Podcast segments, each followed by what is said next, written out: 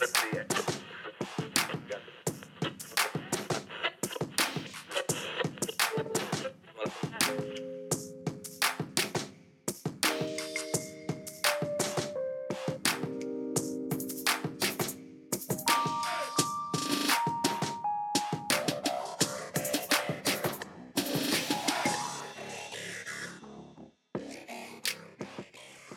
bonjour et bienvenue dans ce nouvel épisode de Recosic. On va vous parler de musique que je vais vous faire découvrir ou redécouvrir. Et quand je dis on, c'est moi Arnaud et mon partenaire dans le crime. Oh, Comme à chaque fois, chacun une grosse Recosic, puis un ou plusieurs petits trucs qui nous ont fait réagir, plus ou moins rattachés à la zig. Vous avez l'habitude. Et comme la dernière fois, c'est toi Oro qui commence avec ta reco. Et qu'est-ce qu'elle est donc ce soir? Alors, ce soir, pour une fois, on parle d'un groupe français. Euh, donc, euh, Cocorico, ce que, ce que vous voulez. euh, mais donc, la reco de ce soir, c'est l'album Con, so Consolamentum de Year of No Light.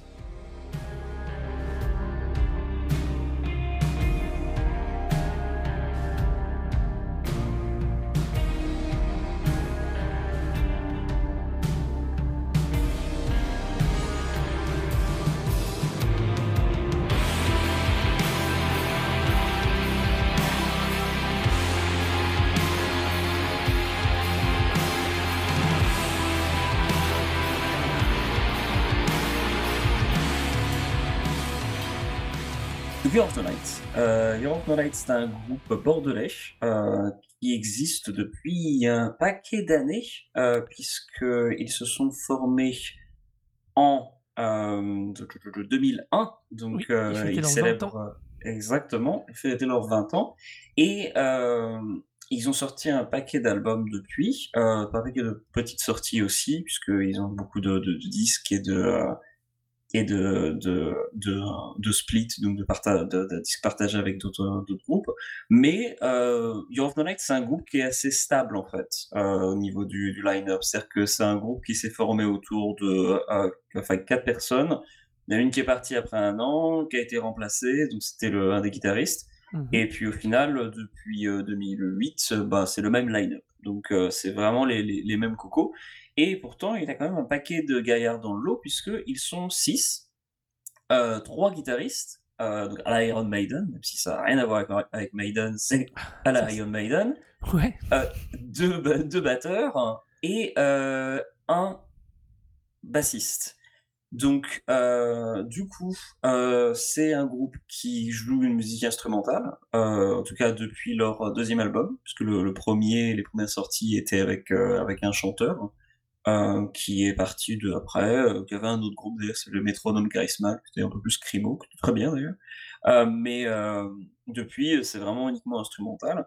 Et c'est un groupe qui joue, alors ce qu'on peut appeler, alors, parce que les, les pages Wikipédia ou autres parlent de, de- de post-metal, ce qui veut juste dire qu'en gros, euh, si euh, vous êtes familier avec des groupes comme euh, ben, Godspeed You Black Emperor, Mogwai, Explosions in the Sky, Mono, c'est-à-dire des groupes de rock qui, qui, qui ont des, des, qui font de la musique instrumentale très éthérée, avec beaucoup de, de, de, chiant quoi. de- euh, non, pas chiant, mais euh, parce que pour le coup, il y a des groupes vraiment chiants, je trouve, dans, dans le genre. Personnellement, moi, j'ai pas du tout Explosion in the Sky et Mono, je les ai vus une fois, j'étais atterré à tel point. euh, Je, enfin, c'est joli, mais c'est c'est un peu tout, tout le temps la même chose.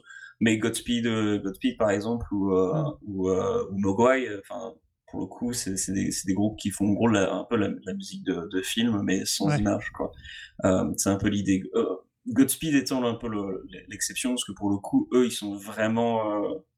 Enfin, c'est très. c'est- plus expérimental euh, encore que, que des groupes comme Mogwai qui restent quand même globalement des groupes de rock, quoi. Oui, ça reste, euh, on va dire, euh, les Mogwai restent relativement accessibles ou, ou tout venant, on va dire, alors que là, on est quand même dans quelque chose d'un poil plus euh, difficile d'abord, on va dire. Voilà. Et donc, du coup, ben, c'est une musique qui est, qui est instrumentale et euh, qui joue beaucoup ben, sur, donc, sur ces deux atouts, c'est-à-dire que trois guitares et deux, euh, deux batteries. C'est quand même assez lourd, mais c'est des, morceaux instrumentaux de, plus d'une dizaine de minutes euh, qui euh, s'étalent et qui, qui, racontent, euh, qui racontent des histoires, en gros, tout simplement. Et cet album, Consolamentum, je trouve que c'est probablement c'est un des meilleurs albums de l'année. Mais c'est, je pense, peut-être un des meilleurs albums, sinon le meilleur album de of the Night. Euh, je disais que c'est un groupe qui était assez stable, euh, mais euh, d'après ce que j'ai pu lire en fait sur les, les, autour de la sortie de l'album, au final, l'album précédent, Toxin, il y avait eu un peu de, de désaccord dans le groupe. Et euh, ça, au final, ça se ressent. Il y a des, des beaux morceaux, mais je trouve que c'est pas un album si intéressant que ça par rapport au reste. Et donc, du Mmh coup, bah, il y a au moins euh, ben, 7, il y a 8 ans entre les deux, 8 années. Euh, même si, euh, 8 années, même si on, on, prend en compte la pandémie et le, voilà, tout ce que ça, tout ce que ça implique, bah, ça fait quand même un gros, gros, gros, euh, un gros laps de temps. Mais là, ils reviennent avec quelque chose de, de vraiment de, de, de conséquent et au moins, en tout cas, je, je trouve assez d'évocateur. C'est-à-dire que c'est une musique qui, qui frappe l'imagination. Mmh Et par tout le, le trajet que chaque morceau effectue, euh, avec toutes les, les variations de parties, mais surtout le, le, le jeu sur le volume qui peut, qui, puisse- qui peut y avoir, euh, le groupe donc joue avec 2 batteries, mais heu, au final, sur scène, pour les avoir vus, ben, maintes et maintes fois, le batteur en fait, enfin les 2 batteurs, il y en a un des fois qui qui reste à continuer la batterie, puis il y en a un autre qui part, faire du clavier en fait. Donc Mmh il y a des parties où en fait, où c'est pas tout le temps de batterie en tout cas sur scène et je pense que ça s'en s'entend aussi un peu, heu, briève un peu sur, heu, sur le disque, hein, si on prête attention à la à un peu au volume sonore. C'est-à-dire qu'il y a des parties où vraiment on sent qu'il y a 2 batteries qui jouent en même temps, puis il y a d'autres parties où c'est un peu plus léger parce qu'il y a le il y a le synthé en plus. Mais, heu, c'est vraiment un un groupe en fait qui, qui réussit en fait à avoir trouvé qui a réussi à trouver son originalité dans une, dans une scène qui était pourtant assez encombrée, à parce que que le on peut appeler le post-metal, donc les les trucs qui sont influencés par, heu, Neurosis, Isis et compagnie. Hem, bah, il y en a eu des des des pelletés, hein, à travers le monde, hein, beaucoup en Europe, hein, il y en a eu beaucoup, beaucoup, beaucoup. Heu, en France, on en a quand même eu un un un sacré nombre.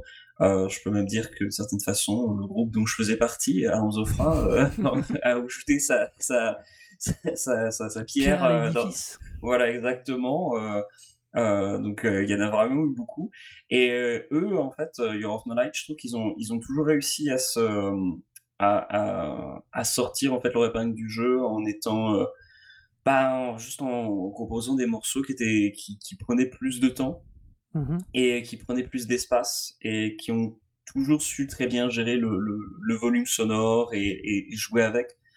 Un des éléments, marquants du groupe, hein, heu, depuis 2008 est en la présence du, heu, 3e guitariste, qui les a rejoints après, qui, heu, c'est Sheeran Caidin et heu, Sheeran, il était dans Monarch. Donc Monarch malheureusement Ouais. qui qui n'existe plus, mais qui est un groupe de de doom drone, donc enfin plus drone, donc en gros vraiment, des morceaux très, très étirés avec beaucoup de de jeux sur les larcènes et sur, sur les vibrations des basses et tout. Et c'est un super groupe d'ailleurs aussi de Bordeaux et heu, pour le coup, c'est un je trouve que son son ajout en fait, heu, a a vraiment apporté énormément au au groupe, hein.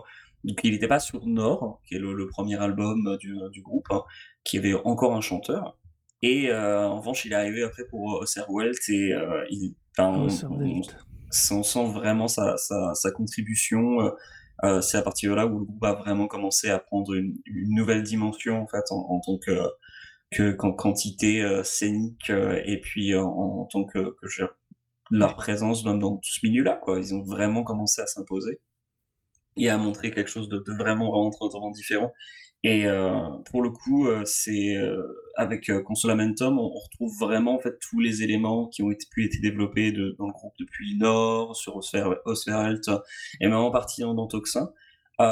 Et je pense grâce, en fait, aussi à cette stabilité qu'il y a pu y avoir dans dans le line-up, Ouais, puisque non ouais, non seulement c'est un groupe qui a, a gardé à peu près les mêmes les mêmes les mêmes morceaux les mêmes morceaux, pardon, les mêmes membres, mais en plus, heu, leur producteur, c'est le même depuis le début. Heu, c'est Cyril Gachet, heu, avec qui j'ai eu d'ailleurs la chance de bosser dans Arms of avec, heu, Je avec crois lui que tu pour, nous en avais déjà ouais, parlé.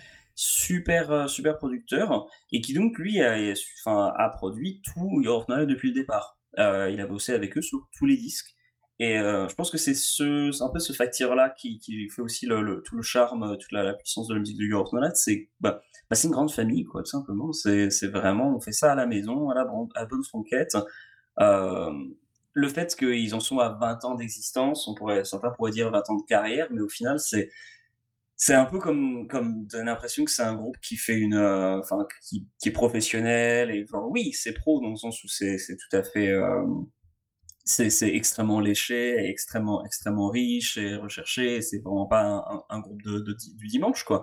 Mais heu, c'est encore un groupe qui est focalisé sur, heu, sur, heu, un élément qui est juste le lien qui existe entre entre les musiciens et c'est aussi ça qui fait le charme des morceaux, c'est qu'on sent vraiment une question toujours de questions-réponses entre les musiciens et la manière dont c'est, C'est les morceaux sont construit. sont sont construits, ouais. Alors du coup, je vais peut-être arrêter de parler, un peu te demander Non! ce que tu en as pensé? Alors, non, non, c'était non, c'est extrêmement, heu, je trouve que pour le coup, c'est typiquement un album où tu as il est important d'en connaître l'historique. Heu, l'album Year Year donc de l'album ne compte Solo Momentum est vendu comme l'album des 20 ans du groupe, mais je suis d'accord avec toi, je me suis j'ai quand même été écouter un peu le alors vu qu'ils en ont pas beaucoup en 20 ans, ils ont 4 albums, ça fait une bonne moyenne quand même, termes de prod. Heu, c'est vrai qu'à partir de Auserwald, hem, on est vraiment dans ce qui fait le son Year of No Light, heu et qui est, cette espèce de doom, de rock psyché, de post-rock, il y en a qui disent aussi, de post-metal, je toute façon, alors c'est typiquement le genre de groupe, je comprends même pas qu'on arrive à mettre une étiquette dessus, heu, au mieux, pour moi, le mieux, c'est plutôt du doom metal, pour aller vraiment jusqu'au bout de la logique, mais voilà. Alors quant à mon propre goût, c'est non. Oh non! alors, La c'est non, pourquoi? Pourtant ça coche toutes les cases. Ils créent des univers, ils y vont à fond, ils essayent de te raconter une histoire comme tu disais, au niveau de la leur musique, c'est c'est extrêmement bien produit, c'est super intéressant, c'est plein de trucs, mais je rentre pas dedans. Mais alors pas du tout et un album de 55 minutes avec seulement 5 morceaux, il y a toujours un moment, où je fatigue et heu et non et non, vraiment. Alors en plus, honnêtement, sur Consolatelum sur Consolamentum spécifiquement, le 1er m'a juste foutu dehors direct. Objuration là, Waouh! Objuration, j'ai j'ai fait: «Mais heu, mais non, mais non, non, je je vais pas aller au bout du morceau là, même pas quoi» et et si franchement, typiquement là, je et c'est ça, moi, que ça m'intéresse du coup, qu'on fasse l'émission, heu, juste à titre strictement égoïste, c'est que si jamais tu m'avais pas dit: «C'est ça que j'ai c'est ça que je veux parler en reco, machin», j'aurais pas été derrière. J'aurais eu tort parce qu'à l'inverse, le 3 interdit vi aux vivants, aux morts et aux chiens, heu, il est trop long, c'est clair. Moi, je trouve qu'il y a un moment, heu, ça construit enfin, un moment, il te moi, je trouve qu'ils me perdent systématiquement dans leurs morceaux, mais il est super intéressant. Voilà, tu vois? C'est c'est pas je je je suis j'ai je suis pas client, j'étais j'étais j'aimais déjà pas, par exemple, pour vous donner un ordre d'idée, j'aime pas les Floyd. Les Pink Floyd me saoulent, pareil, ils sont trop longs, ils sont trop mous du bulbe, ça m'énerve. Alors eux, ils sont pas mous du bulbe, ils sont intéressants, Non, c'est mais moins qu'on puisse dire, ouais. mais je je c'est trop. I i là, c'est trop, heu, j'allais dire psyché, mais c'est vraiment pas le mot juste parce que j'arrive je je n'arrive pas à les qualifier de psyché, c'est vraiment, je j'aime bien Non, enfin, je je comprends psyché qu'on peut psyché, avoir ça laisse ça. entendre qu'il y a des ouais, le psyché, pour moi, ça laisse entendre qu'il y a des parties, en fait, qui sont un peu improvisées dans les morceaux, Ouais et là, c'est pas le cas, c'est trop ça et maîtrisé, c'est super c'est bien très, très écrit, maîtrisé, ouais, ouais. heu, mais je comment dire? Je, j'aimais mieux à la limite Auserwald, honnêtement, D'accord. mais heu, j'aimais mieux, hein, on est quand même sur une échelle de je supporte plus, hein. Mais heu, mais je mais non, mais je crois que c'est vraiment une là, c'est purement une question de style, c'est vraiment pas une question du groupe, de la prod, de la qualité de ce qu'ils mettent, de l'honnêteté dans de ce qu'ils font et dans ce qu'ils mettent dedans. C'est juste là, c'est vraiment mon goût à moi. Je suis pas client, je ne suis pas client de de de Year of No Light. C'est mais mais comme souvent avec ce genre de groupe, heu, autant il y a des fois, il y a des trucs dont on parle où je me dis quand même on est un peu on est trop on est trop fanboy quoi, mais là là je me dis: «On peut il y a vraiment du matos, il y a vraiment quelque chose». On n'est pas obligé d'aimer, mais typiquement si on doit écouter un seul groupe français pour moi donc de doom metal, c'est eux et typiquement l'album Closolamentum, il est vraiment impec pour ça parce que je trouve que c'est, heu, comme tu dis, ils sont vraiment à l'apogée du style, de leur confiance et de leur maîtrise. Et celui-là, il est vraiment, euh, il est vraiment top, quoi. Et c'est vrai que moi, j'étais vachement déstabilisé au début par le fait qu'il n'y ait pas de voix. Parce que je Mmh m'attendais à ce qu'il y ait une voix, parce que je trouve que particulièrement le premier, quand il démarre, je m'attends à une bonne voix de Death qui devrait aller là-dessus. Et non. Et du coup, non. Donc déjà, ça m'a peut-être moi un peu déstabilisé. Parce que comme d'hab, j'ai fait l'écoute sans rien chercher avant d'écouter. C'était beaucoup plus rigolo, je trouve, comme ça. Et euh, mais, ils sont super intéressants. Et euh, si on est un tout petit peu sensible à ce style, euh, il faut foncer dessus, quoi. Mais foncer à une vitesse supraluminique. Parce que c'est vraiment génial. Et oui, il y a des super ambiances dedans. Il y a une capacité à plonger dans des univers qui, moi, ne m'a pas parlé. Mais que j'arrive à. Je, vois. Je dirais pas que je vois les fils de construction parce que c'est très bien fait. On n'est pas dans du boulot de dégueulasse je vois la logique, je vois le- l'envie, le, contact. Et ils sont, euh, ils sont super intéressants. Mais je n'y suis pas sensible du tout. Alors, j'aurais été, je suis un, je suis un petit peu surpris dans le sens où je pensais que ça allait justement te, te- au moins t'évoquer des choses que pour le coup, même si l'album est pas du tout, euh, enfin, accompagné de, de grand chose en termes de, de- de visuel, même si en, en- soi le, le visuel est quand même assez, euh, assez particulier pour le disque, parce que c'est une espèce de, euh, enfin, en tout cas pour le, pour le, pour l'édition vinyle, c'est une espèce de, ouais, une espèce de, il y a- ouais, il y a une espèce de, il y a, en fait, il y a un trou dans la, la pochette. Et en fait, le, le, le rouge en fait qu'on voit, qui est euh, l'œil, c'est Mm. euh, le, rond du disque en fait. Et donc Alors, du coup, il y a, y un espace en fait qui, qui montre ça. Donc déjà, bon, ça c'est quand même assez, assez remarquable. Mais en même temps, je trouve que c'est un disque qui évoque beaucoup de choses euh, en termes d'atmosphère un peu, pas forcément post-apocalyptique, apocalyptique, mais le genre de, de, de- d'univers de science-fiction qu'il peut y avoir dans Les Mondes d'Edena, par Ah exemple. ouais, non, mais je suis d'accord. Euh, ou, je euh, je suis ou Drouillet, par exemple. 100% d'accord. Je suis d'accord avec toi. En plus, on en reparlera euh, dans mon truc en plus, justement, dans cette façon de te plonger dans une ambiance ou de rentrer en contradiction avec un style. Mm. Euh, je, je suis d'accord avec toi. Ils offrent, ils sont super intéressants. Enfin, je, me je- vraiment, après la première écoute, et j'en ai, j'en ai quand même fait trois au final. Ah, quand même. euh, je, oui, bah ouais, parce que tu vois, je me disais, je passe à côté d'un truc. Je me dis, c'est pas possible. Je, je voyais tous les trucs qui cochaient les cases, des trucs que j'aime, et je me disais, mais j'y arrive pas. Et je te dis, et particulièrement ce premier morceau me fout dehors de l'album. Je, je comprends pas. Je, je n'y, arrive pas avec ce, ce style, cet album. Et je dis bien, et pour le coup, vraiment pour le coup, cet album, euh, parce que je te dis, je trouve que du coup, j'ai, quand même été euh, écouter les autres, et Auserwelt me, me parlait un peu plus. Enfin, j'arrivais, c'était, je le Mhm. trouvais plus simple d'abord. Alors, il, y a- il est peut-être un poil moins produit, un poil moins, un poil moins riche, peut-être un poil plus brut. C'est peut-être pour ça que j'y suis un peu plus sensible. Mais euh, c'est très particulier. Et puis pour l'anecdote, hein, le titre de l'album par rapport au dessin de la pochette, c'est le Consolam- Consolamentum. C'est le baptême des cathares, c'est le baptême parfait cathare qui permettait d'élever le, alors fi- fiche Wikipédia, hein, le croyant au rang parfait, qu'il était supposé donc renoncer aux choses du monde et ne devait plus que respecter la vie des parfaits, c'est-à-dire d'être euh, techniquement un prosélyte absolu euh, du, euh, du catharisme.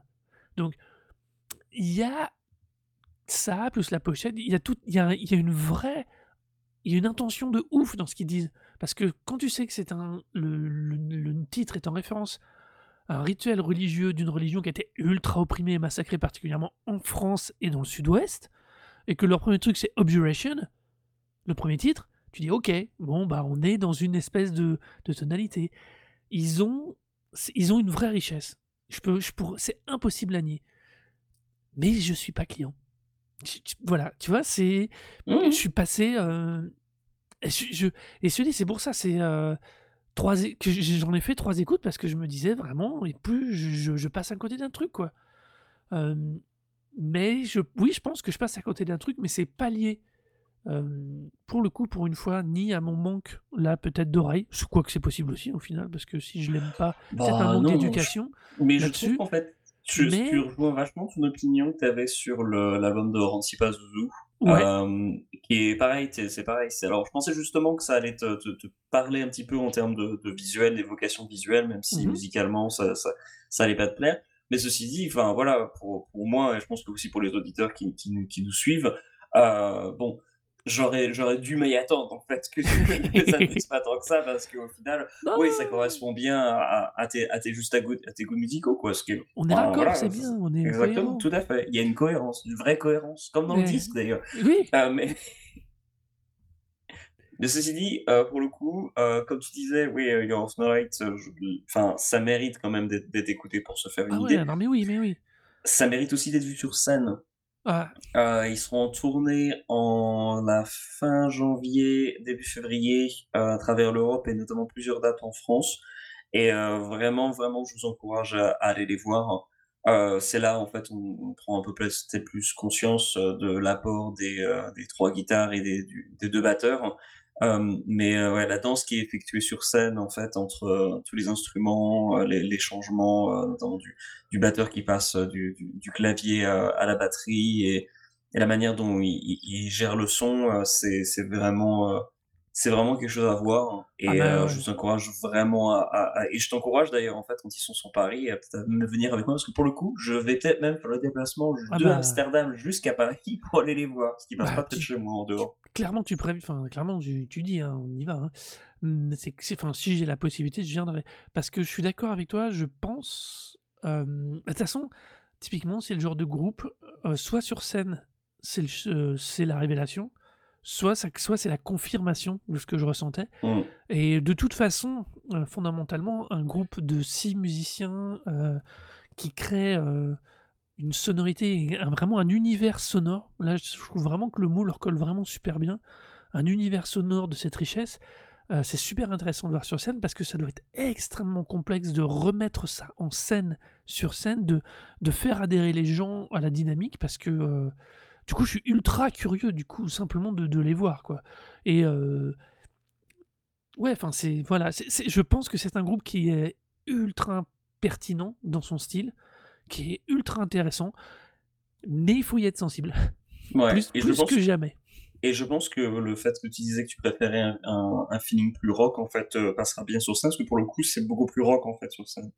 Bah, j'imagine Ça parce que je pense qu'il y a plein de trucs en termes de prod qui peuvent pas ouais, je vois ce que tu veux dire, mais il y a aussi je pense qu'en termes purs de prod, je pense qu'il y a des trucs qui qui sont trop compliqués à remettre en place sur scène, sans passer par tout un tas de bandes, finalement de de de faux de «playback» entre guillemets je mets des gros guillemets dans dans une façon de d'évoquer une technique ah bah, et je pense qu'eux n'ont pas envie de ça et heu, Non et ben, tu vois, honnêtement, à l'écoute du disque, connaissant, heu, l'interprétation scénique, je pense tout simplement pouvoir dire que non, en ils arrivent à reprendre tout sur, heu, sur scène. Ou en tout cas, heu, suffisamment l'essence du morceau est est, est, heu, est refaite. Bien sûr, il y a il y a souvent un peu d'overdub dans tous les coins et et des des éléments peut-être qui sont, faits à à la batterie à 2 alors que sur scène, ce sera fait tout seul, mais pour le coup, connaissant le groupe, et les ayant vus sur scène, bah, au moins quoi, six sept fois au moins, je pense, facilement. Ouais, tout tout ce qu'il y a sur ce disque-là, tu peux le faire, ils peuvent le faire sur scène. non Ils peuvent le faire. Non, mais c'est du coup, heu, je trouve qu'il est, heu, extrêmement, enfin c'est intéressant. C'est fondamental si on Y c'est à c'est à écouter. C'est moins se mettre dans l'oreille pour se dire: «OK, on aime ou on n'aime pas, mais on sait, on a» c'est, c'est exactement comme certaines œuvres d'art, on n'est pas obligé d'y être sensible, mais il y a des éléments de référence qu'il faut connaître. Là, pour moi, c'est un de ces groupes dont il faut avoir au moins écouté un des albums pour se dire: «OK, je vois ce que c'est, j'ai une idée, c'est, heu, le post-metal français, heu, c'est ça. Ça, c'est la bonne version du post-metal français, donc c'est la bonne écoute à faire». Mais c'est simplement pour, on va dire, pour l'éducation, pour le la connaissance et la culture perso, quoi. après, ceux qui aiment, bah, c'est super cool parce que c'est vraiment ultra kiffant à mon avis, j'imagine, vu la richesse du truc. Ah Mais ben, heu, moi, je suis très voilà. content. Bah, c'est enfin, c'est cool. D'ailleurs, pour voilà. le pour le coup, comme c'était leurs 20 ans, heu, bah, cette année, ils ont édité, heu, une grosse boîte avec, heu, en bois, éditée par, heu, donc Pelagic Records, je crois qu'un Ouais. label suisse et en fait, dedans, ça a tous les tous les disques, tout simplement. Ah ouais, en vinyle? plus ouais, donc c'est une boîte avec, heu, 5 disques vinyles puisqu'en plus, il y en a un qui est consacré uniquement, en fait, aux aux, bah, aux aux EP qu'ils ont sortis, aux splits, heu nous donne par exemple le dernier, heu, en date qu'ils avaient fait avec Bagarre Générale, qui est le groupe de Cyril Gachet, Mmh mh. heu, du producteur, donc voilà, on reste en famille. Mais heu, le le le le coffret est très joli, et puis, ben, toutes les pochettes en fait ont été retraitées un petit peu pour convenir un peu plus à l'esthétique du du dernier album, donc une espèce de de filtre rouge assez assez joli, qui rend quand même des fois un peu certains titres de morceaux sur les disques, pas forcément super lisibles, c'est un peu dommage. Mais euh, l'objet en lui-même est superbe. euh, le, les disques sont vraiment, vraiment très bien réalisés, avec euh, vraiment super finition. Mais donc du coup, ça veut dire qu'aussi on peut les acheter individuellement. Donc c'est-à-dire que toute la discographie est de nouveau facile à trouver. Ah, ça, Donc euh, cool, ça. si, ouais, ça c'est quand même, quand même beaucoup, euh, beaucoup plus pratique. Donc si jamais vous êtes intéressé par, euh, enfin si vous aimez en fait le, le dernier album, je vous encourage vraiment à découvrir le reste de la musique de Year of No Light parce que ben voilà, ils ont quand même une, une large discographie et euh, malgré le fait qu'il y a peu d'albums, au final il y a quand même un, un paquet de, de, de petits trucs autres. Et c'est vraiment un groupe extrêmement riche.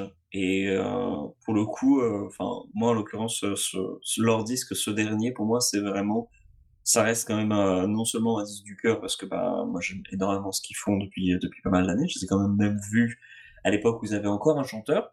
La première fois, je les ai vus en concert, ils avaient encore un, gaillard au, au micro. Et puis, euh, du coup, j'ai pu suivre un petit peu leur, leur évolution de- depuis tout ce temps.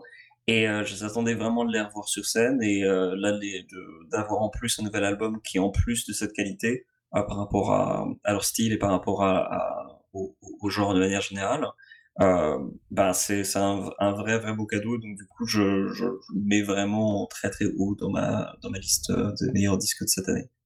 Donc, du coup, c'est ma, Ouais, c'est ma reco du jour. Exactement, Year of the Light, Consola Mentum. Une question, tu as, tu as le vinyle de cette, de cette version? Ah bah oui, juste à côté de moi, oui. Alors, on est bien d'accord, le cœur est rouge, mais le disque aussi est rouge et coloré avec des détails. Euh, oui, oui. Ah Ouais, bah ouais. non, c'est alors c'est pas le disque lui-même, c'est la La pochette le, le, papier. fou- le fourreau, ouais, parce Le que sinon le, Ah ouais, le, disque en lui-même, l'édition elle est un peu à l'ancienne, quoi. Une pochette, un fourreau et le disque dedans. Ouais, c'est pas mal ça. Ouais, ouais, c'est- Ouais, voilà, bah, c'est un double LP en plus, donc du coup il y a un il y a un morceau par, euh, enfin pratiquement un morceau par euh, par euh, par face quoi. ouais, ouais, c'est un bel objet ça, tiens. Non, c'est un, très très très bel objet pour le coup. euh, le, le disque en lui-même, si jamais vous accrochez, le, le disque vinyle, voilà, il, il- il mérite le, il mérite d'être pris comme ça juste pour apprécier tout, tout l'ampleur du truc. Ouais, ouais, donc c'était donc Year of the Light, Year of No Light, pardon, Consolamentum. Et on va passer à ma, notre, à ma, tron- à ma reco à moi, ce coup-ci, qui est l'album Hard Time Blues de Big Daddy Wilson. for you on the stove. I said, tell me what it is, little woman. You see, I got to know. See, I, I got my mind on some collard green. Yeah, and a little bit of cornbread. I got a taste for some black eyed peas. Guess what that little woman said to me? Well, you got them meatballs. What? Cause I ain't had time to slave over the stove after working full time. Them meatballs have to do. Cause I'm the one that needs Donc là, on passe un peu euh, techniquement du coq à l'âne. On passe de l'historique d'un groupe qui s'est conçu sur 20 ans, qui fait 5 albums, à quelqu'un qui est un putain de très bon bluesman, mais avec un passif ultra original, parce que euh, c'est quelqu'un qui euh, part en Europe dans les années, euh, que je dise pas en 70, dans les années 70, qui écoutait beaucoup de gospel et de country music, parce qu'il est originaire d'un petit bled de la North Carolina. Euh, et en 79, donc il atterrit en Europe euh, où il, comme ça, à l'âge de 16 ans, et il se tombe et il tombe amoureux par hasard de la du blues. Il redécouvre le blues loin de chez lui. Et du coup, à un tel point qu'il décide de ne pas rentrer chez lui et de rester en Allemagne, puisqu'il était basé en Allemagne. Euh, et c'est là où il va faire les trois quarts de sa carrière. Il va surtout d'abord être un gros instrumentiste dans toute une partie de prod, blues et rock euh, qui vont sonner euh, américaines, avant de faire ses propres albums, qu'il va signer avec des labels allemands, euh, ce qui est vachement original, au final, quand même. Oui, j'étais un peu surpris aussi de dire genre tiens, c'est uniquement voilà, Voilà. uniquement en Allemagne. Il fait son Cool. premier enregistrement pour son album, toujours produit par sa boîte allemande, mais son premier enregistrement, c'est pour, il le fait en 2018.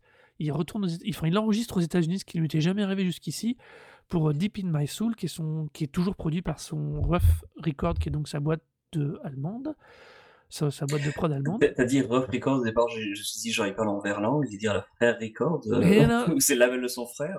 Et là, Je suis, donc je voilà. suis si vieux que ça. Je Et donc si voilà, j'ai alors pour la pour moi cette, heu, ce cet un ce musicien, c'est qu'en réalité, je me suis rendu compte que j'ai par l'éducation parentale et paternelle spécifiquement, c'est quelqu'un que j'ai régulièrement entendu dans les disques d'autres gens, dans Ah des extraits de blues, dans des trucs comme ça, heu, mais sans savoir qu'il était là, hein. C'est en tom tombant sur cet album, heu, qui est passé en reco Spotify, heu, que d'un seul coup, j'ai vu ce truc, j'ai fait: «Waouh, ouais, ouais, mais je prends ça, je suis client». Alors là, par contre, tu vois, typiquement, moi, je rentre dedans, immédiatement. J'adore cette sonorité, ce style, c'est, à la fois, comment dire? C'est à la fois classique et à la fois moderne. Il a une super richesse. Il va aller, heu, il invoque, heu il invoque les traditions blues, heu, dans tous les sens, dans sa musique et en même temps, il y a une espèce de respect de la plus d'une musique plus récente, plus moderne qu'il intègre à sa discussion musicale dans son instrumentalisation de ses morceaux. C'est pas très français ça. Mais voilà, du coup, je j'aime vraiment j'adore vraiment, vraiment le son qu'il a. Alors en plus, on est sur une guitare au bottleneck la plupart du temps, ce qui donne ce son métallique génial que je j'adore. Je suis absolument pas objectif parce que j'adore ce son. Non, mais en Heu même temps, c'est enfin, un son qui évoque immédiatement enfin voilà, c'est du instantané, heu, c'est c'est du, voyage dans la à la Louisiane, Ouais. instantané, hein, ce ce son, C'est un hein. c'est un vrai côté, blues du sud-est américain, heu, qui est ouf. Sachant que le gars, en plus, a fait toute sa carrière absolument pas là, quoi. C'est, heu et par contre, ce ce son-là, je trouve vraiment qu'il existe que dans cet album. Là, pour le coup, dans son album de 2021, je trouve que les précédents étaient plus classiques dans la forme, mais ce côté pur, heu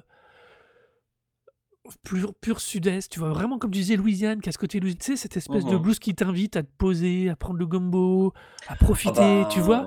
Ben, le y morceau Meatballs dont, heu, ouais, tu avais avais souligné le la voilà, j'allais y la venir présence justement dans le disque, heu, c'est clairement ça. Enfin, c'est un morceau qui donne faim de toute façon, heu. Ça voilà parle pas que de ça, mais il parle de Meatballs, tu l'entends chanter, tu fais genre: «OK, je vais me faire des des des pâtes, heu, à l'instant». Et j'avais que ça de et ça, hein. voilà et je je suis je trouve que c'est, enfin, c'est super génial. Puis il a une façon par moment, des fois, de faire des ruptures qui sont pas du tout blues, en rebondissant sur la batterie, en réenchaînant lui après. Il y a non, vraiment, il est, heu je trouve que c'est un parfait équilibre entre le blues traditionnel et le blues moderne, comme on pourrait l'avoir du côté de Pop-Up Chubby ou des choses comme ça. Heu, même si lui, il est de moins en moins blues, mais ça, c'est autre chose et heu et j'adore, quoi. Je trouve que, il y a des moments, ça sonne comme du Glenn Scott, quoi. C'est hallucinant. Alors qu'il a pas de raison, historiquement, dans son parcours de musicien et de bluesman, d'aller vers ce genre de son et enfin, non, vraiment, je je trouve que c'est, heu, c'est une super belle façon, en 2021, de faire, de proposer et d'écouter un blues qui soit intéressant, qui a un minimum de fond, parce que malgré tout, ses paroles sont loin d'être anecdotiques, même si elles Non, sont moins ouais. engagées qu'à une autre époque, on va être super clair aussi. Faut pas être non plus, heu, plus royaliste que le roi.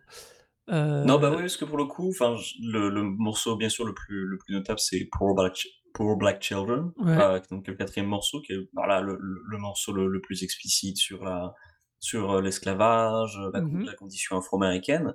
Mais c'est vrai que, bon, après les autres morceaux, moi, j'ai plus, heu, retenu, en fait, un un côté un petit peu romantique, hem, des plus, heu, bah, Meatballs, justement, qui est un peu un un titre classique avec, donc Shanika Simon, qui où ils ont une, un échange, un échange de couple, à à base de genre, je je fais la cuisine, on essaye de de se rabibocher en se retrouvant ensemble autour de autour d'un plat, qui est qui est tout à fait charmant et et et super agréable. Et pour le coup, oui, c'est c'est un disque qui est, qui est quand même, heu, ben, qui est pas politique, heu, qui est qui est moins explicite explicitement politique, mais bon, qui qui se veut en fait, heu, un un disque qui qui est centré sur sur des valeurs tout à fait, enfin un peu working class quoi, justement, des Ouais. des valeurs propres à à un milieu, pas aisé du tout, qui, qui juste qui qui se retrouvent sur des des événements communs et hem et pour le coup, bah, oui, ça reste quand même un un un disque quand même de blues, donc du coup, il y a il y a une dimension politique de ce point de vue-là, mais les les morceaux restent quand même, finalement justement des des choses qu'on peut qu'on peut apprécier d'une manière assez générale quoi. Il y a pas il y a pas de grand discours particulier quoi. Alors par contre, là, j'ai moi, il me manque un bout, c'est que j'ai découvert que ce dernier album était fait chez Continental Record Service, Mmh mh. Qui n'est pas son qui pas Rough Record. Alors j'ai pas j'ai pas réussi à trouver si c'est parce qu'il y avait eu un rachat ou s'il avait changé de maison, de de label.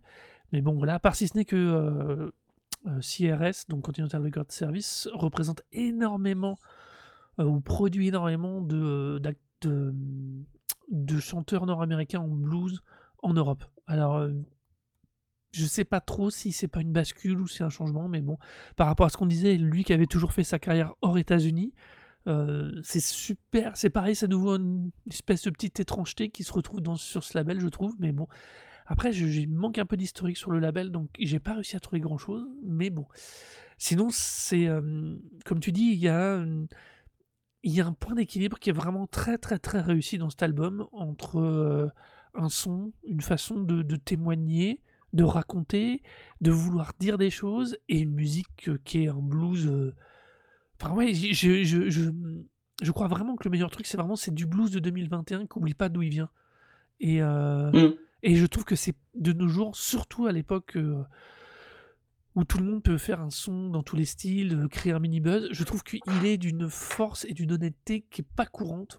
Et c'est pour ça que j'aime tant je crois que j'aime vraiment tant cet album, c'est qu'il est vraiment, il est il est honnête, il est c'est honnête, tu le gars fait du vrai blues, il se fout pas de votre gueule et heu et je trouve que c'est vachement important, même si, mmh, hem, il oublie pas les influences même de R de R&B là-dedans par moment et c'est super intéressant et le par exemple, c'est alors c'est Newborn, je crois, qui a qui a une sonorité super gospel, heu, c'est, Mmh. heu Ouais, sûrement, ouais. c'est, enfin, il y a il y a un il y a une vraie richesse, il y a une espèce de c'est comme une si on prenait une photo instantanée de l'époque en disant en sent et qu'on voyait au travers par transparence, heu, l'historique de chaque histoire, de chaque personne qui serait sur la photo et je trouve que c'est un peu la force de cet album et heu et je trouve que c'est ça, heu il est super riche, mais Ouais, parce que sa forme coup, de je base est accessible. Tu vois? C'est marrant, ça va Ouais. c'est indirectement à l'opposé de ce qu'on de, heu, de ta reco, même si au final on obtient un peu cette même dynamique, cette même logique de de de d'album super intéressant, quoi. Ouais, bah, le le pour le coup, en fait, aussi, le le la grosse différence, c'est que, ben, c'est c'est un album qui est le tien, là, celui que tu tu recommandes ce soir et qui est beaucoup plus centré sur sur des morceaux courts, directs, heu, qui qui C'est qui clair. fonctionnent sur un un groove un peu imparable. Moi, personnellement, heu, personnellement, j'ai pas du tout une culture blues, j'y connais pratiquement rien du tout, mais heu, tu me sors un Bottleneck et tu commences un morceau, heu, comme, heu, celui de Yazoo City dès le départ, bon, bah, voilà, je me je me retrouve ex je sais exactement où je me retrouve Mmh. et et je suis accroché directement. J'ai pas forcément envie d'y retourner nécessairement régulièrement parce que c'est pas musique qui me parle forcément autant que toi, Mmh mh. mais ça fonctionne 10 000 fois plus, par exemple, qu'on parlait des Stones il y a quelques épisodes. Ouais. Bah, au final, pour moi, ça ça me parle beaucoup plus que que que des morceaux des des Stones, en fait. Ah bah, c'est la question de l'honnêteté là, c'est et ouais. Bah, honnêteté, je Non, pense que les les par les rapport au Stones blues sont par rapport au blues. voilà. Ah oui, tout à fait, ouais. Parce qu'à Bah, l'inverse, heu, quand tu vois les Stones, quand ils refont, heu, avec John Lee Hooker, Boom Boom, heu, Mmh non mh. pas je oh, je dis Boom Boom Boom parce que j'ai la tout de suite j'ai l'ouverture, mais je me souviens plus du titre du morceau, mais ils les Stones étaient pas malhonnêtes dans leur capacité d'aller pomper ce que faisaient les autres, mais c'était pas leur culture, c'était une façon, eux, de trouver juste des riffs et de la musique qu'ils surkiffent, mais c'était pas c'était pas cette honnêteté-là auquel je pense quand j'écoute les Stones, quoi, on va dire. Ouais, je sais pas, pour moi, je je je serais plus gentil en disant que les Stones, en fait, sont des fans de de blues, alors Ouais. que donc il y a quand même une honnêteté dans le sens où c'est des gens Oui. qui, tu vois, qui savent d'où vient leur leur leur musique.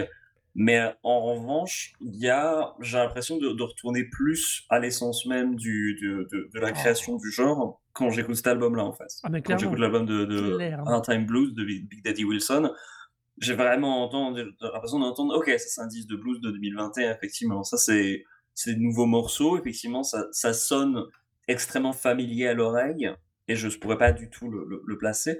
Heu, ceci dit, heu, tu disais Glenn Scott, heu, il est le nom de Glenn Scott est crédité d'ailleurs pour le morceau Poor Black Black Children, mais il est crédité à l'écriture, du du morceau avec Big Daddy Wilson, donc heu, je sais Oui. pas s'ils l'ont écrit ensemble ou si c'est une reprise Ah ou bah, c'est un standard. alors pareil, j'ai du mal à trouver des infos, mais je sais je sais pas, je trouve que, heu hem Parce que pour le coup, on parlait là il y a quelques épisodes, heu, dans l'épisode sur les les morceaux la les albums de Pour leur faire à la révolution, de All Native Daughters, euh, donc un album de, de, enfin de, de réinterprétation de, Ouais. de morceaux écrits à, à l'époque.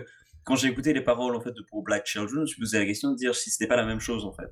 Mm. Si c'était pas un, un morceau dont les paroles avaient été écrites à l'époque, parce que enfin ça parle clairement de l'esclavage d'enfants noirs. Bon, actuellement, il y a énormément de choses, qui, se passent. Justement, il y a des réformes qui ont été faites aux États-Unis qui, sont en train de revenir sur l'âge légal, le minimum légal pour pouvoir euh, employer, employer quelqu'un, parce qu'il y a des problèmes d'emploi, parce que les gens payent pas assez. Donc, du coup, euh, il y a des États où ça commence à revenir, euh, le, finalement l'emploi des enfants, ce qui, est- ce qui est pas du tout une bonne chose, il y avait des gens qui besoin de clarifier, quoi. C'est un peu horrible. Euh, mais, euh, mais donc, du coup, quand j'ai écouté ce morceau, je me suis posé la question de me dire, genre, est-ce que c'est un morceau qui, est, qui a été écrit récemment et qui s'inscrit dans une longue tradition ou si c'est un, un morceau ancien Glenn mais qui est Scott, interprété maintenant? le Glenn Scott qu'on a là, c'est un, quelqu'un qui a mon âge, qui est de 73, Mhm. euh, qui est plutôt connu pour avoir qui est anglais. Alors donc tu vois, on reste dans, l'européen, mais qui est, qui est très connu pour le coup parce que c'est d'abord un ingénieur de mix et un écrivain euh, de session. Donc tu vois, qui est très, qui est à fond dans le côté euh, blues de session, blues live et jazz. Et du coup, en vérité, il euh, quand il fait la collab là sur cet album-là, du coup, j'ai le peu d'infos que j'ai trouvé, c'est qu'en vérité, c'est il arrive par Eric Ribbs, qui est leur producteur commun. D'accord. Donc voilà. Et c'est comme ça que qui, qu'au final ils finissent par se retrouver tous les trois avec Eric Bibbs pardon, et qu'ils travaillent et qu'ils produisent ce morceau. C'est euh, c'est un peu euh, c'est comment dire, c'est un peu le c'est une sorte de de deux générations qui se retrouvent, on va dire, tu vois, parce que Big Daddy Wilson, il est né en 60, euh, c'est enfin c'est plus du tout la même génération parce que avec Glenn Scott c'est quelqu'un de qui est de notre génération alors que l'autre est celui de la génération de nos euh, 60 euh, grands frères on pourrait dire voire limite père tu vois Mm. et, euh, et il est pas dans le, ils sont pas tout à fait dans le même univers il va c'est ce qui amène pour moi dans la tonalité de certains morceaux et particulièrement dans euh, dans le, dans, le, qu'il a- dans le morceau qu'il a écrit avec lui, cette tonalité plus moderne, mais dans le respect de, de l'historique. Et je pense que c'est, je pense que c'est aussi pour ça que cet album est super réussi, c'est que il y a vraiment une, une vraie cohabitation et collaboration et fusion de l'esprit euh, de Big Daddy Wilson dans des trucs un tout petit peu plus récents. Et il s'est entouré, il s'est en priori entouré euh, de gens extrêmement intéressants pour ça, quoi. Ouais, je suis d'ailleurs en train de comparer en fait la durée de- des deux disques, hein, donc de Consolamentum. Ouais, voilà, il y a deux minutes d'écart en fait. Euh, Ouais. Consolamentum est, est juste à 55 alors que l'autre est à 52 quoi. Euh, ce qui ce qui prouve aussi que voilà, c'est c'est jamais vraiment tant que ça une, une question de durée d'album, ah c'est c'est comment est construit le disque quoi. ah non, mais c'est ce que je disais Euh, tout à c'est de l'heure. façon deux trucs totalement différents, mais c'est c'est vraiment une question de comment t'écris. Et là, pour le coup, ouais, Big Daddy Wilson, le Hard Time Blues, euh, cet album, il est vraiment, enfin, c'est des titres vraiment immédiats, quoi. euh, Ça fonctionne Ouais. sur un groove, sur euh, une, une mélodie. Et, euh, et puis sa, sa voix fait, fait aussi tout le charme du truc. Il a, il a une voix rock euh, vraiment, euh, il est extrêmement vocatrice. Donc, Ouais, euh, super enfin, ça peint directement le, le, le décor hein, euh, qu'on peut attendre d'un disque de blues et ça, ça se maintient sur cette image jusqu'à jusqu'à la fin. Euh, ce qui donne effectivement une authenticité au, au, au- disque euh, et une efficacité que, enfin, qui pour même un néophyte comme moi du, du blues rend le rend l'écoute extrêmement plaisante et euh, extrêmement accrocheuse quoi. Même j'irais même plus que euh, un disque qui était euh, plus bluesy mais aussi plus euh, funk que t'avais recommandé quelques épisodes de Dumpster Hunk. Ouais, et qui avait aussi quand même ce, ce son quand même assez qui assez blues voilà qui ressortait Ouais. vraiment. Ouais. Mais pour le coup j'accroche beaucoup plus à, à, à Big Daddy Wilson à cet album là que à Dumpster Hunk qui me Ah, perdait un peu par moment parce que ouais, justement il ça jamais un peu plus.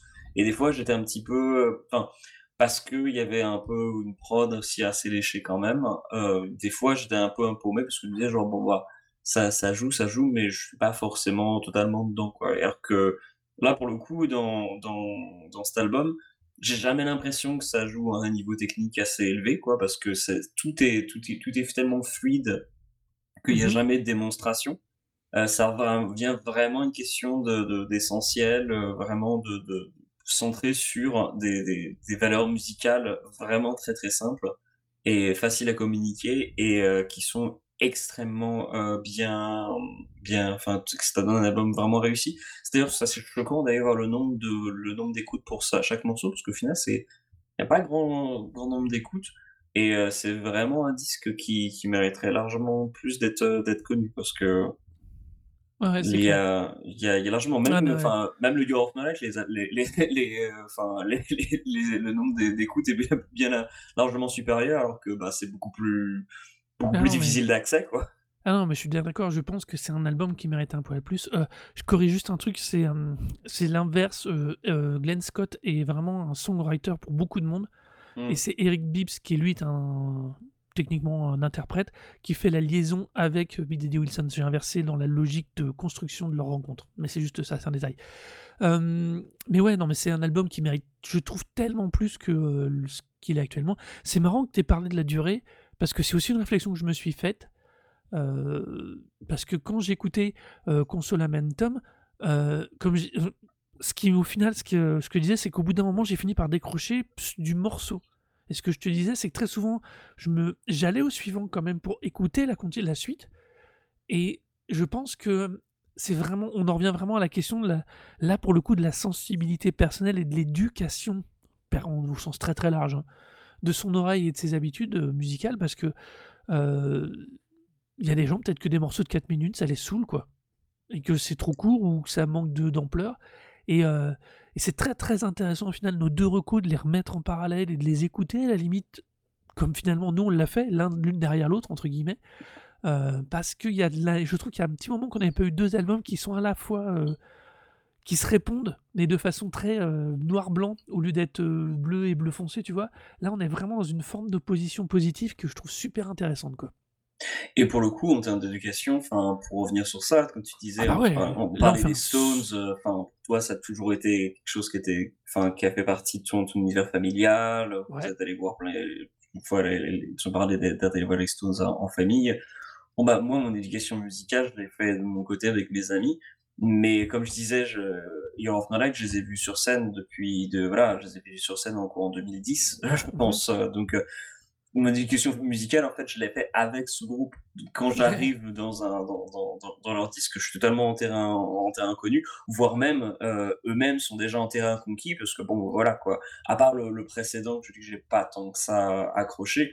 Bon ben voilà, hein, ça m'empêche pas, n'empêche d'avoir accès à acheter une, une box avec euh, le disque dedans euh, et de, de, de pouvoir euh, d'avoir envie de le réécouter quand même. Donc euh, j'arrive quand même avec un terrain conquis et euh, je connais aussi les, les références qui permettent de, de, de, de- peut-être d'appréhender le disque d'une manière beaucoup plus simple euh, que des gens qui découvriraient totalement ce, ce style de musique par, euh, par ce disque Ouais. et qui du coup du coup arriveraient à se disant genre bon bah je sais pas ce que c'est parce que j'ai pas vraiment écouté des trucs comme ça bon bah je saurais pas faire une playlist de enfin si je pourrais faire une playlist en fait, de, de trucs qui pourraient euh, être complémentaires voire donner une, une sorte de de, comment dire de linéage au, euh, au, au disque donc euh, comme Godflesh Neurosis euh, Célestial de Isis ce genre de choses quoi qui qui permettrait de donner une, une, une idée de, de ce, qui est, ce qui a été amené.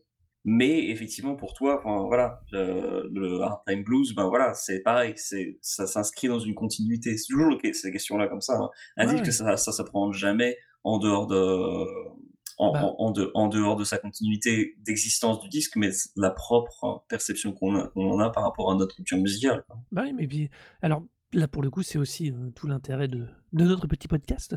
C'est aussi du coup de nous-mêmes, déjà des fois, nous forcer dans des euh, domaines où on n'irait pas, d'aller voir autre chose, et puis de. de... Enfin, je... Hard Time Blues, il offre. Il est. Je suis d'accord parce qu'on a une. Parce que globalement, on a tous une culture blues un minimum. Enfin, on a tous entendu euh, un peu de blues à droite à gauche, dans les pubs, c'est horrible à dire, à la télé, euh, bien plus qu'on entendra euh, du Year of No Light dans, le, dans la publicité. Même si, Non, même si, dès qu'on a eu un peu de culture série, un peu de culture ciné, euh, Year of No Light euh, va te parler beaucoup plus fort parce que c'est vraiment, il y a un côté, tu l'avais, tu l'as dit au tout début quand tu l'as refait ta reco, il y a un côté BO, BO de film sans film, euh, qui fonctionne super bien. Parce Tout à que fait. ils Ils ont projettent des images super fortes. Oui, ils ont fait, Ils, ils ont fait la, bah, la, en fait, la BO d'un film qui s'appelle Vampire, qui était un film, film muet, je crois. Et donc, du coup, ils ont réadapté, en fait, euh, certains titres de Osservelt hein, et euh, Ouais. d'autres compositions, en fait, euh, lors d'une présentation. Je pense que c'était au festival de Roadburn, donc un festival aux, aux Pays-Bas qui, est, qui est spécialisé dans, dans genre de musique assez saturée, lourde, lente et saturée.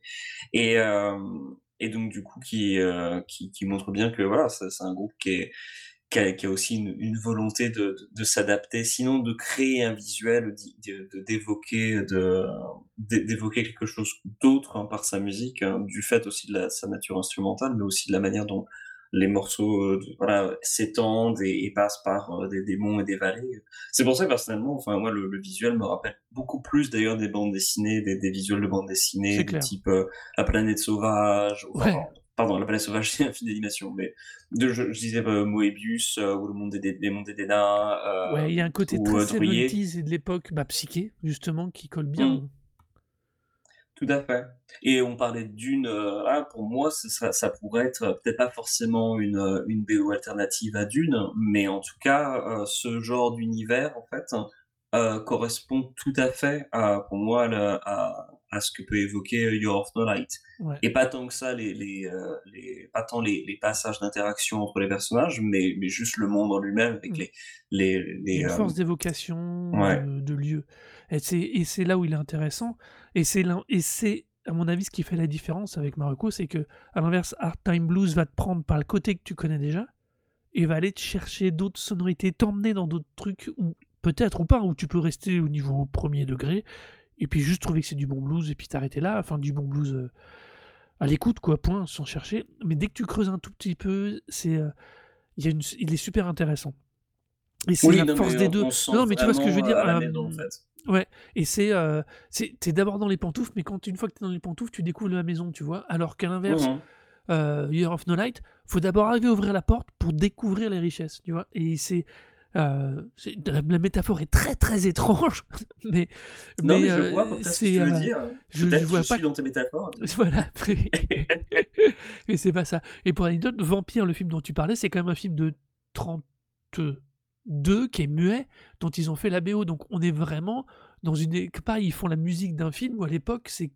C'est la BO est encore plus importante que maintenant quoi parce que Ouais. c'est une façon vraiment de transcrire l'émotion en plus du visuel quoi mais bon voilà donc c'était D'ailleurs, j'espère euh, qu'ils refont de- ce genre de choses parce que autant Vampire, je trouve ça intéressant, autant le- l'album, je trouve pas ça pas super intéressant euh, ah bah je pense en, que en ça- tant que tel. bah, je pense que sur Mais l'image le truc perd de sa force ça, pour le coup ouais, il y a des chances. Ouais. Du coup, moi, j'espère qu'ils ils refont euh, quelque chose de Roadburn, pas l'année prochaine parce que la production, euh, la- l'affiche est déjà sortie, ou en tout cas en train de sortir. Peut-être qu'ils vont passer, mais je pas récupérer sur ça.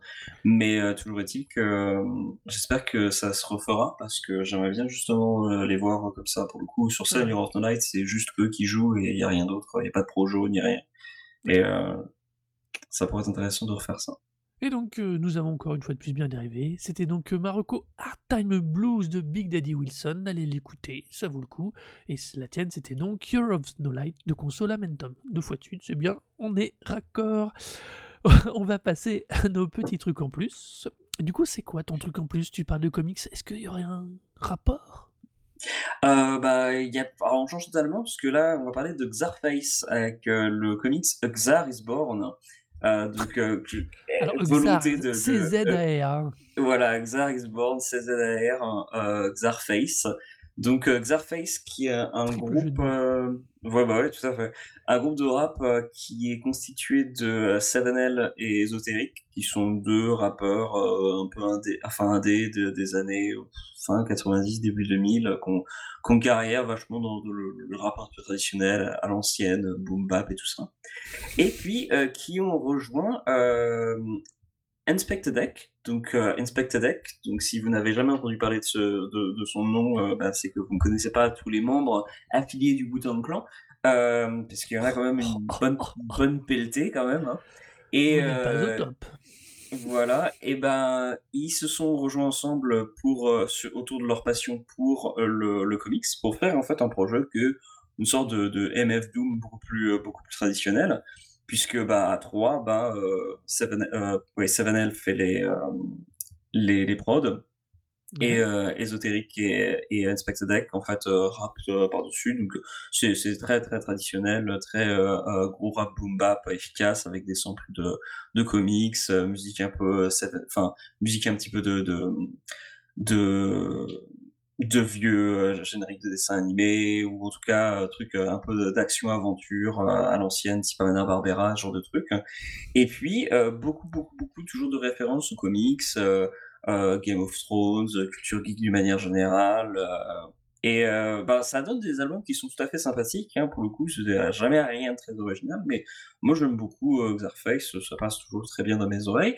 Et euh, ils ont fait quand même deux albums d'ailleurs MF MF Doom, dont le dernier qui est sorti cette année, euh, que tout à fait sympathique. Euh, très très rap de boomer un petit peu, mais bon, tout à fait tout est cool quand même. Et bah, vu qu'ils sont très influencés par le comics, eh bien sûr, ils ont fait leurs comics pour raconter les origines de leur euh, création, donc Xarface, euh, qui est une sorte d'anti-héros. euh.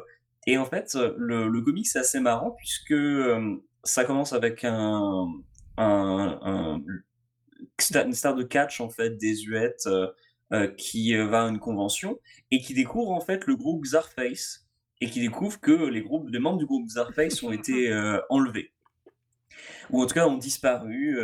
Et il va devenir euh, proche avec euh, en fait euh, la, la manageuse du, du groupe entre guillemets qui, se révèle en fait être la, la, la compagne de, de ésotérique.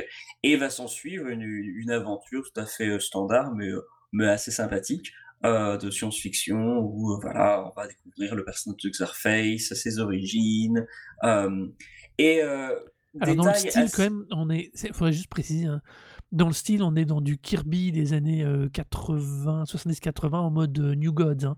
Euh, on n'est pas dans du comics oui. moderne, euh, même dedans. hein. Alors, bah non, non, du tout, parce que le, le- l'intérieur, c'est par euh, Ariel Olivetti. Donc, euh, c'est quand même assez, c'est un style assez léché, assez propre, quoi. euh, Ah, j'ai pas dit que c'était moche. pas- non, non, non, du tout, mais Kirby, c'est beaucoup euh, plus, c'est beaucoup moins réaliste, en fait. Ou alors, euh, tu me Alors, donnes attends. l'impression.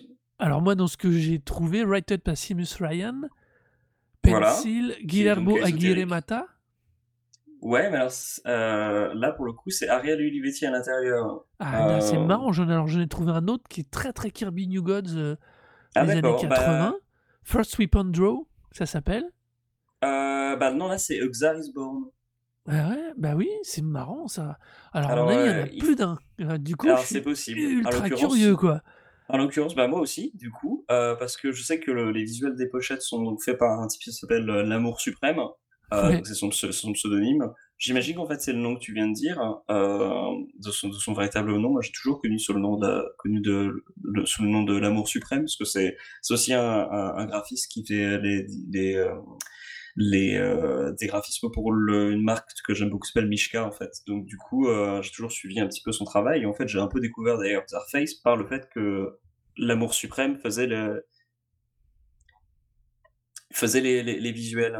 Alors du coup, je vais cliquer sur le lien que tu viens de m'envoyer. On est dans le dans les les, les, Ouais, imprévus du les imprévus du direct. Euh, attention.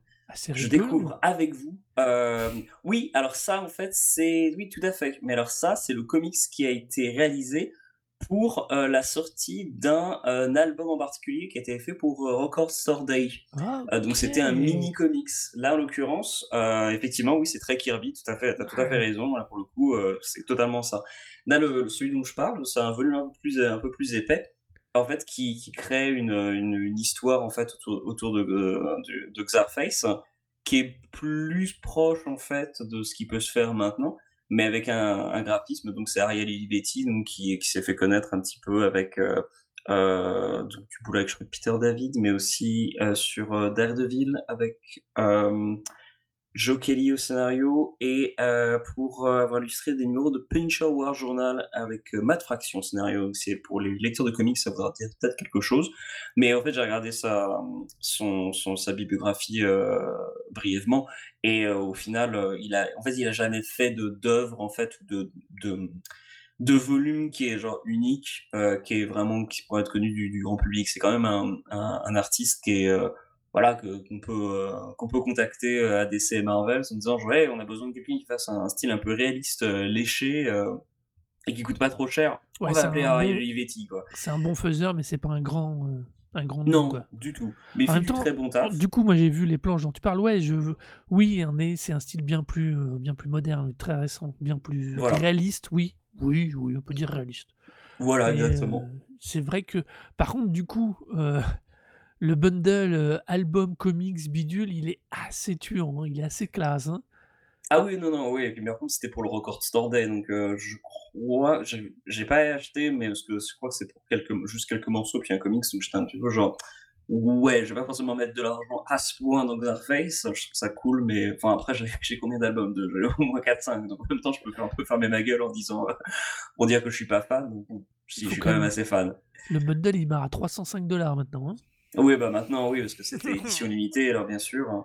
En plus, leurs pressages, des fois, ils sont pas ouf. Ça, c'est quand même un truc assez, assez vinyles? dommage. hein. Euh, ouais, il y a eu quelques pressages vinyles, bah, notamment le premier avec MF Doom, je trouve, euh, enfin, le mastering euh, Mhm. a été un peu fait avec les pieds, je trouve. Ouais. Mais toujours est-il que comics, c'est sympa. Et alors, petit détail marrant, enfin, qui par- petit détail qui parlera peut-être euh, à d'autres personnes euh, par rapport aux comics, c'est que l'histoire en elle-même, même si elle n'est pas euh, exceptionnelle, elle est quand même centrée sur un élément qui qu'on peut découvrir en, en, en fun comics, c'est qu'en fait ce comics est dédié à la mémoire du toutou de euh, Ésotérique, Euh, donc qui est décédé après qu'à 14 ans de, de, de, de, de, de loyaux au service.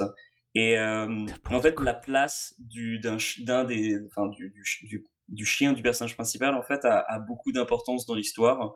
Euh, et je Il trouve que c'est- Voilà, euh, heureusement, Non, pas rien à voir avec les cryptocurrency. Non, oui, non, c'est putain, crypto, oui, c'est vrai, c'est le nom du, du chien de Superman, c'est ça Je dis pas de Ouais. bêtises. hein. Ouais. Enfin, du- Je, je suis totalement dans. Je lis trop de conneries sur les cryptocurrencies en ce moment, voilà, saloperie là. Mais, euh, mais non, genre, non, du tout. euh, là, pour le coup, je sais plus comment il s'appelle le chien dedans, mais en tout cas, le, le toutou a une, une importance dans l'histoire. Et euh, en soi, je pense que c'est quand même un, un des éléments qui rend le- l'histoire le plus, le, le plus agréable. Parce que, bon, au final, c'est une histoire rigolote, mais qui est écrite par un ésotérique, où ésotérique se met sur scène, se, met en scène beaucoup plus que ses, ses deux potes. Et bon, j'espère qu'ils étaient d'accord pour ça, parce que pour le coup, c'est un peu un égo trip quand même de sa part de dire Ouais. genre, Eh, je raconte les origines du groupe. Bon, bah, c'est surtout centré sur moi quand même. Et mes potes, ils parlent, bah, ils ont deux lignes de texte. J'étais un peu genre, wow, vraiment, c'est un groupe euh, Xarface là, parce que on a peut-être un peu tendance à l'oublier au horizon de comics. Mais bon, c'est quand même très sympa à lire si vous êtes amateur du groupe. Euh, si vous n'êtes pas amateur du groupe, je vous encourage vraiment à tester euh, au moins le premier album, euh, la dernière collaboration avec Doom, et je crois le troisième. Euh, personnellement, j'aime beaucoup cela. Le premier étant quand même en- encore vraiment super efficace, avec plein de petites collaborations de ci de là. Action Bronson qui fait un, un featuring sur un morceau. Il y a un morceau sur Godzilla. il y a un morceau avec Ghostface. Ghostface d'ailleurs qui, euh, qui a fait Ouais. un album entier avec euh, Xarface d'ailleurs, parce que forcément, Inspector Deck, Wu-Tang, forcément, euh, Ghostface, c'est quand même le type euh, qui est toujours là pour, euh, toujours prêt pour les collaborations. Euh, je pense qu'ils ont juste eu à soulever un, un, un, un, un téléphone rouge et dire genre Ghostface, t'es là, genre oui, est-ce que tu veux faire un album de collaboration? Alors, Euh, je m'appelle Scarface et semaine. je vais faire une collab avec euh, Ghostface. Ghost- exactement, Ghostfa- Ghostface qu'il a pour le coup, euh, euh, c'était quand même un peu évident. euh, et donc, je pense, du coup, je pense que le type a dû demander, genre, euh, il y a dû avoir des négociations d'absolument deux minutes en disant T'es libre quand cette semaine? Ok, bah, tu viens au studio? Ouais, ok, bah, c'est cool. et puis, l'album est sorti. Et il est tout à fait sympa d'ailleurs, hein, c'est Mm. un des, des, des meilleurs du coup. Mais, mais donc voilà, Xarface, si vous êtes fan de rap à l'ancienne, je vous encourage à, à- à découvrir. Et si vous connaissez déjà le, le groupe, bah, le comics, si vous pouvez le trouver à pas trop cher, ça, mérite de- d'être lu, ça vous fera passer un bon moment, euh, même si en soi c'est vraiment pas exceptionnel. Et bien voilà, donc ta petite euh, truc en plus, c'était donc euh, le comics Xarface euh, pour Xar is Born. Euh, on va rester dans le côté, euh, on va dire, euh, pop culture euh, un petit peu, parce que moi je vous parlais de la BO d'un anime, d'un anime qui est Cowboy Bebop. Et pourquoi parler de cette BO Parce qu'on a évoqué déjà dans nos deux choix du jour euh, les- une forme d'évocation, de décalage, de création d'univers. Et euh, comme je disais tout à l'heure, la BO de Cowboy Bebop est ultra jazz, ultra soul, ultra funk. Et à côté de ça, elle est dans un univers futuriste, machin. Elle traite de polar ultra classique et elle crée, la BO crée un décalage et une dynamique que je trouve géniale. Alors, je dis pas que la BO en soi est euh, absolument fabuleuse. Ça reste du jazz parfois un peu classique, heu, limite d'ascenseur, mais c'est plus le son intégration dans le dans les dans la série qui est juste géniale. Heu, dans cette dans ce cette espèce de côté de décalage entre les vaisseaux, l'univers, les et les enquêtes par contre elles parfois ultra classiques qu'il y a dans le dans Cowboy Bebop. Donc voilà, c'était juste un gros, gros coup de cœur, heu, pour ce score de de toute la de toutes les saisons qui est vraiment, super réussi, quoi. Voilà, c'est sûrement aussi lié au fait que j'ai eu le coffret pour les 20 ans de la série et que le remastering de la BO est carrément génial dedans, mais ça, c'est personne ne le pourra le prouver. C'est tout. Voilà. Ah bah, non, on va pas aller faire des enquêtes non plus. Ceci dit, heu, faut quand même dire un truc, c'est que Tank, donc heu, le la le morceau de de de générique, c'est peut-être le meilleur morceau de générique jamais écrit. Je pense que c'est Alors facilement sur le top 10, c'est peut-être le numéro 1. Heu, je sais pas qui quel autre prétendant au au trône peut peut s'asseoir à côté, mais heu alors là, c'est toi qui le dis et je dirais pas non et je dirais même, je suis d'accord. Voilà, exactement. C'est c'est quand même, heu, la BO de Yoko Kanno et des Seed Belts sur, sur ce sur cette série, c'est quand même, je pense que c'est un des enfin, j'ai écouté récemment la la BO de Ouais. d'ailleurs totalement différente, bien sûr et hem et bon, voilà, la la force évocatrice du du, heu, du, heu, de la musique fait que je me suis retrouvé totalement dans le film, quoi. Mmh. Et là, pour le coup, avec la la BO de Cowboy Bebop, j'ai l'impression enfin, pour moi, ce serait une une BO, en fait, je pense que si tu la fais écouter à quelqu'un qui aime le jazz, mais ne connaît rien aux animés, ça passera totalement. C'est tellement bien écrit, tellement bien orchestré, Ouais. les performances sont vraiment exceptionnelles. Heu, enfin, je veux dire, merde, on on si on se focalise uniquement sur Tank, le solo de de trompette vers la fin avant le le dernier coup de batterie, mais c'est de la perfection, genre c'est c'est c'est juste impossible de faire mieux que ça. Dans le cas de ce morceau, tout est tellement, tellement bien foutu Ouais, non, que mais je pense qu'on peut facilement écouter le disque totalement sorti de son contexte, quoi. voilà, Là, il c'est y a vraiment pas de souci. Et moi je dis, heu, s moi ce que j'aime le heu, je la je la je l'aime par défaut cette BO comme tu viens de l'évoquer, mais vraiment ce que j'aime moi c'est la création de décalage que tu as et du coup et assez paradoxalement, cette musique pareil que tu as peut-être, heu, toujours entendue on va dire, heu, qui te sonne familière, te permet de plonger bien plus de façon bien plus directe et bien plus rapide dans l'univers de Cowboy Bebop qui lui par contre n'est pas un univers, on va dire, courant puisque c'est quand même un univers spatial et tout ça, mais il y a, et se trouve que c'est super malin. Et je trouve que c'est super malin, du coup, comme assemblage et heu et voilà, donc j'avais envie d'en parler parce que, heu, parce que Bah, j'utilise le truc en raison. plus et puis puis j'utilise le truc en plus pour passer mon temps à parler de bandes originales de trucs que j'aime, voilà. Bah, écoute, tu as tout à fait raison. D'ailleurs, pour le coup, pendant que tu parles, moi, je suis en train de précommander donc heu, à mon disquaire local la BO de Cowboy Bebop en vinyle, heu, comme un abruti parce que, bah, voilà, hein, je voilà, autant mettre l'argent, son argent, là, dans dans dans quelque chose qu'on aime et heu et en l'occurrence, heu, oui, enfin, c'est juste tellement une BO exceptionnelle que, heu, il y a enfin, on pourra on devrait faire d'ailleurs tout un épisode dessus, hein, il y a pas de pas pas de souci. hors-série. Exactement, heu, parce que pour le coup, on pourrait faire un épisode consacré uniquement aux BO, parce que pour le coup, heu, celle de Héréditary, heu, toi, Ouais, tu l'as vu Héréditary? ouais, il y a non, il y a de quoi faire, C'est fou, enfin la la BO de de de de ce film, je me suis vraiment remis tout récemment et c'est incroyable au niveau de stress que ça crée dans ton environnement immédiatement que que que ça commence et mais c'est impossible de l'arrêter. J'étais vraiment totalement prisonnier du, score et je pense que pour, Cowboy Bebop, c'est la même chose, sauf que, bah, ça te t'emmène totalement dans un univers totalement di différent. ouais, Effectivement, si on est décalé du de l'animé, je pense pas qu'on forcément penser à un univers de de SF, mais en même temps, ça te crée tellement un univers proche du polar que quand tu vois les personnages, je pense que, enfin, n'importe qui peut regarder le truc, du genre: «Ah OK, c'est raccord». ouais, ouais C'est il y a pas besoin d'aller chercher plus loin, tout est là, en fait, il y a pas besoin de se dire: «Genre, il y a des vaisseaux spatiaux», genre, c'est c'est totalement annexe. Le principe même de Cowboy Bebop, des histoires de Cowboy Bebop, c'est que, finalement, le décor, en soi, il est pas forcément superficiel, mais mais c'est pas le point le plus important. C'est vraiment les personnages, leur interaction leur leur interaction, problématiques et heu et ça, en l'occurrence, heu, il y a pas besoin de de vaisseaux spatiaux pour en parler, quoi et la la BO le le sert totalement. C'est vraiment une, heu, une une, heu, un travail exceptionnel qui avait été réalisé sur cette BO.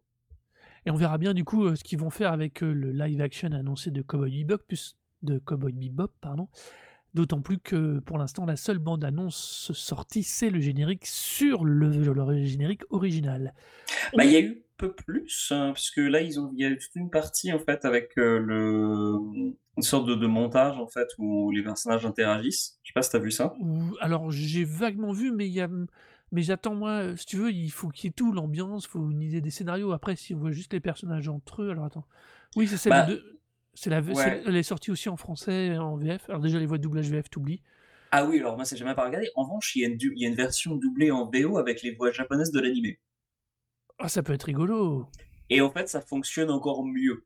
Mais je trouve que le, la, euh, alors les, les gens qui sont fans de la série vont, vont sûrement hurler parce qu'ils diront que c'est pas fidèle. Moi, je trouve que c'est justement très fidèle, mais que ça donne, si on se détache, si on arrive à se détacher un peu de, de, de- du graphisme qui était, et puis bah, l'animation, quoi, parce que forcément Ouais. c'est totalement différent. On peut pas faire faire des, acteurs la même chose qu'on fait à des personnages d'ani- d'a- d'animé en termes de, de suivi et de montage et de, de, de raccord avec la musique. euh, Enfin, c'est juste pas possible. En revanche, euh, il y a un côté assez Batman à l'ancienne. Oui, le Batman Adam West, années 70. Ouais, Et ou même fait- le premier de Burton, un peu par côté, Ouais, à l'arrière-plan, qui ont l'air parfois très si- Ouais, et en fait, si on se décale un petit peu et on- si on apprécie aussi ce genre de, de, de, de visuel et d'atmosphère, bah en fait, euh, voilà, ce, ce sera tout à fait distrayant. Faut juste essayer de pas trop penser au fait que c'est l'adaptation d'un des meilleurs animés de tous les temps, en Mhm. fait. Donc Voilà. forcément, Tu- c'est un peu difficile.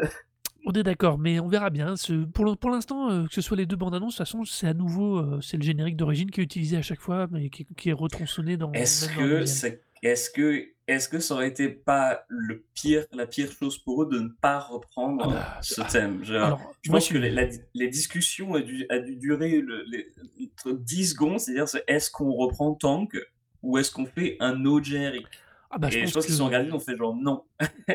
Non, ils ont dit, non, on va faire d'autres trucs bizarres derrière, mais ça, si on fait ça, on est mort dès le départ. Je pense que ça voilà, se à juste- ça, quoi. C'est juste pas possible, quoi. Faut, réintroduire les gens qui vont regarder la série à, à l'univers de Cowboy Bebop et en même temps, enfin, même sans connaître la série originale, je pense que, enfin, l'opening est tellement parfait que de toute façon, les gens qui ne connaissent pas l'animé peuvent facilement avoir envie de regarder juste en se basant sur, le- sur ce morceau qui est juste exceptionnel. Ah non, mais c'est. Ah bon, on va bien voir. Donc, euh, bah, je pense que c'est tout pour cet épisode. On vous a encore filé plein de recos dans tous les styles. Euh, on espère vraiment pour le coup que les deux recos principales vont vous avoir donné envie de les écouter parce que je pense qu'on a, euh, on a vraiment deux, deux choses assez différentes mais qui sont extrêmement riches dans ce qu'elles peuvent apporter. Euh, on espère donc que ça vous aura plu ou pas. Euh, si vous venez nous dire ce que vous en pensez sur nos Twitter et surtout sur le Twitter de Rekozik, R-E-K-O-Z-I-K. Si vous trouvez que c'est moi qui vous donne un truc vraiment trop banal, et ben venez queener sur Arnaud A-R-N-O-D-O-U-C-E-T. Et si c'est moi, qu'il y a des recos, des, des, un peu trop bizarroïdes et que vous demandez encore ce que c'est que le doom et le post-metal, euh, ben vous venez pouvoir euh, vous plaindre donc sur euh, mon Twitter, c'est Oro, H-O-R-O-R-O, ou euh, allez voir sur le site de DelanDistortion.com où je continue de poster des chroniques, mais surtout où j'ai fait une petite innovation. Euh, Oh. puisque maintenant on peut chercher euh, des chroniques en fonction de style, donc euh, juste euh, des trucs très généraux, donc euh, metal, rap, jazz, euh, techno euh, et hardcore. Et bah voilà, vous pouvez retrouver plus facilement les chroniques comme ça, donc euh, j'espère que ce sera pratique pour quelques personnes pour découvrir des, des choses. Je l'espère en tout cas. C'est bien, hein, t'as dû te faire chier à tout retaguer. Même pas. Hum, Et une dernière petite chose, on est en train de vous préparer euh, la playlist de Rekozik sur Spotify uniquement, pour l'instant en tout cas. Euh, voilà, on va vous remettre ce- dans cette playlist tous les morceaux euh, qu'on aura mis en reco principal, pas celles qu'on aura dans les trucs en plus, faut pas déconner, il y en a beaucoup trop sinon. Ouais. Et Vous voulez voilà, pas 10 heures de playlist. hein. voilà, on va vous mettre euh, un morceau de chacun des albums euh, dans les recos de dans cette playlist. euh, voilà, on va voir parce que là, gentiment bien sûrement, euh, vous êtes en train de préparer les fêtes de Noël, peut-être même vous fêtez Thanksgiving, qui sait.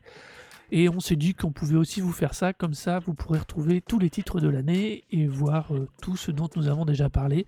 Et aller piocher peut-être l'épisode qui vous intéressera plus si vous arrivez à nous trouver par Spotify. Voilà. Euh, Portez-vous bien, on pense fort à vous, passez de bonnes fêtes et à très bientôt. Bisous, bonne soirée, à bientôt.